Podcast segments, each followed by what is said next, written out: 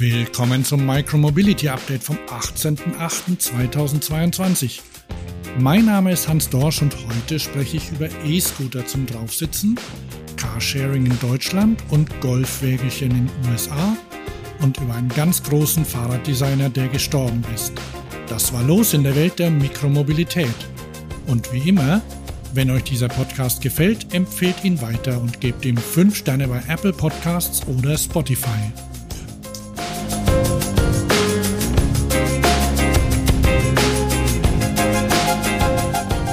Schöne an neuen Playern, die in eine Branche kommen, ist, sie haben keine Hemmungen, was Neues auszuprobieren. Das beste Beispiel sind die E-Scooter als Transportlösung für kurze Strecken.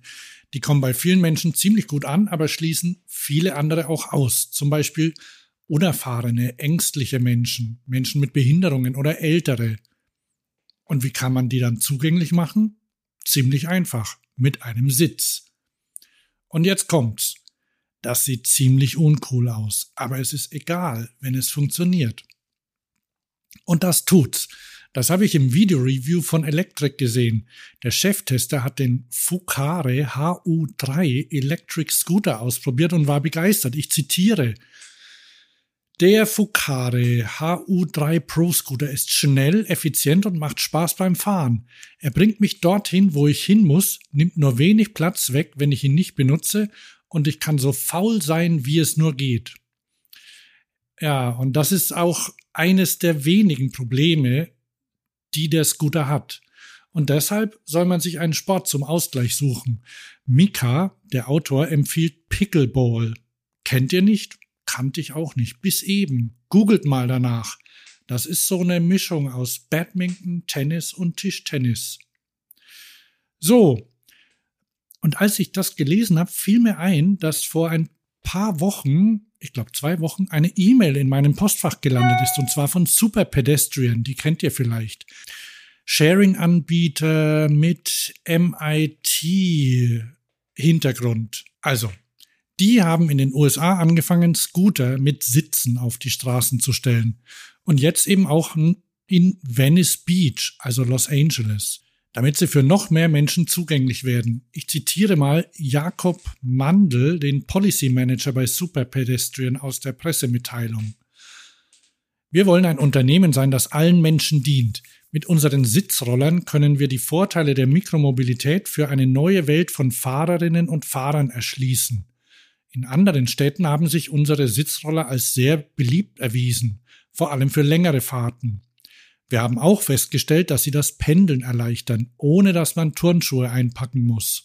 Also, warum nicht einfach mal was Neues ausprobieren? Schaut euch das Video bei YouTube an und falls ihr euren Scooter umrüsten wollt, bei Amazon gibt's Nachrüstsitze.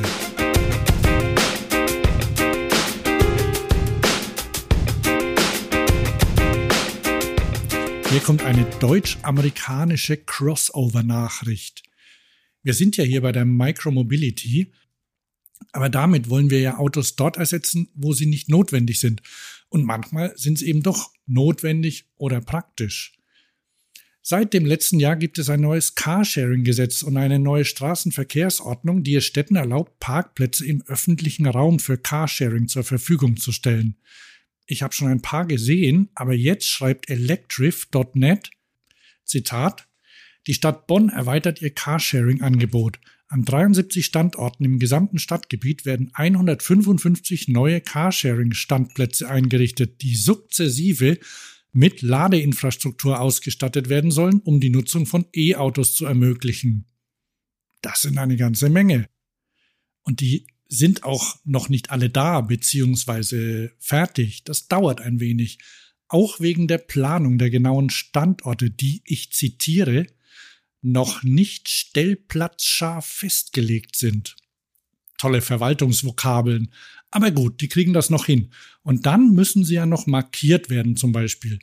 Also, das ist auf jeden Fall ein ganz klares Zeichen dafür, was die Stadt vorhat.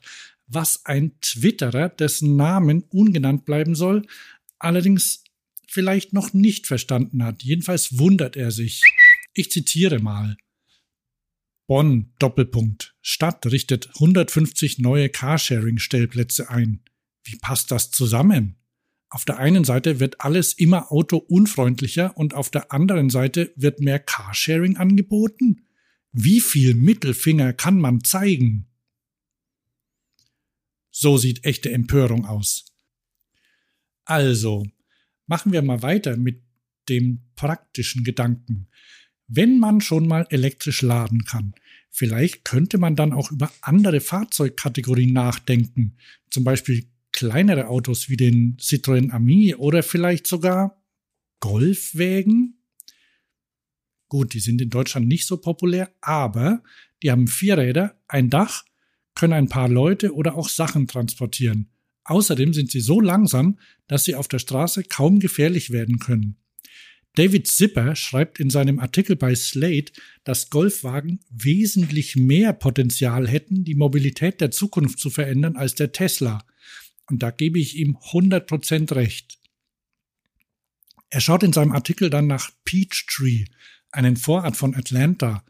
Dort sind in 13.000 Haushalten ungefähr 10.000 Golfwägen registriert. Die sind so populär, dass sie sogar im Stadtlogo äh, zu sehen sind. Es gibt eigene Wege, abgetrennt von den Autostraßen und laut Bürgermeister sind sie ganz wesentlich für die Lebensqualität in der Stadt verantwortlich. Okay, es gibt dort auch drei Golfplätze, aber die Leute fahren damit wirklich in der ganzen Stadt rum. Könnte man ja auch woanders machen, meint David Zipper, aber da wird es schwer. Denn er schreibt weiter, Zitat, Abgesehen von der Neugestaltung von Straßen und der Anpassung von Vorschriften verlangen Golfkarts von den Amerikanern etwas, womit sich Bundesbeamte schwer tun. Sich eine Zukunft vorzustellen, die sich nicht nur um das Auto dreht. In einem so autozentrierten Land wie den Vereinigten Staaten erfordert das viel Fantasie, vor allem in den Vorstädten. Aber Städte wie Peachtree City und ganze Länder wie die Niederlande zeigen, dass die Menschen das Auto gerne zu Hause lassen, wenn es einfach ist, sich mit einem kleineren, sichereren Fahrzeug fortzubewegen, das sowohl erschwinglich ist als auch Spaß macht. Zitat Ende. Den ganzen Artikel findet ihr natürlich in den Show Notes.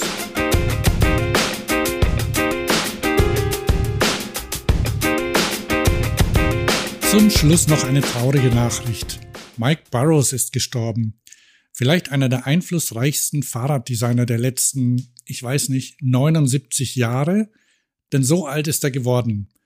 Gunnar Fehlau hat dazu bei LinkedIn geschrieben, Zitat, die Fahrradwelt lebt von ihren kreativen Köpfen, von den MacherInnen und Nerds, wenn wir sie mal so nennen wollen. Und einer der größten kreativen Köpfe, Mike Burrows, ist gestern für immer vom Rad gestiegen und im Alter von 79 Jahren verstorben. Bike Radar schreibt dazu, Burroughs ist vor allem dafür bekannt, dass er zusammen mit Lotus das wegweisende 108er Rad entworfen hat, mit dem Chris Boardman bei den Olympischen Spielen 1992 in Barcelona den Sieg in der Einzelverfolgung errang.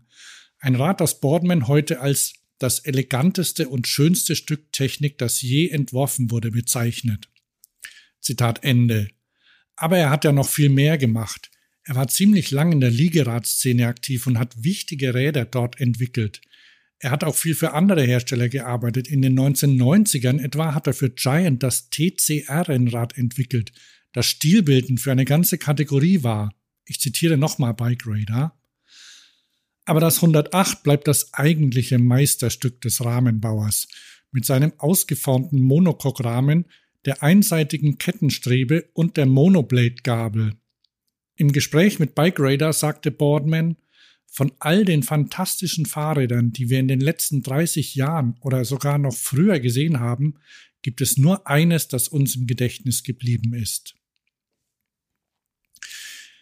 Mir wird Chris Boardman auch persönlich im Gedächtnis bleiben, denn er hat uns für den Fahrradio-Podcast eines der schönsten Intros aufgesprochen. Ich spiele es hier mal.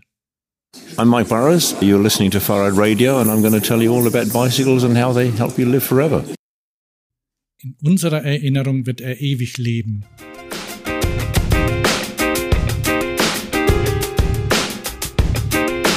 Und das war's für heute. Ich bin Hans Dorsch und wir hören uns wieder in der nächsten Folge. Und nochmal zur Erinnerung, liked und subscribed. Also gebt dem Podcast 5 Sterne bei Apple Podcasts und Spotify Und falls ihr noch nicht habt, abonniert ihn, damit die nächste Folge automatisch in eurem Eingang landet.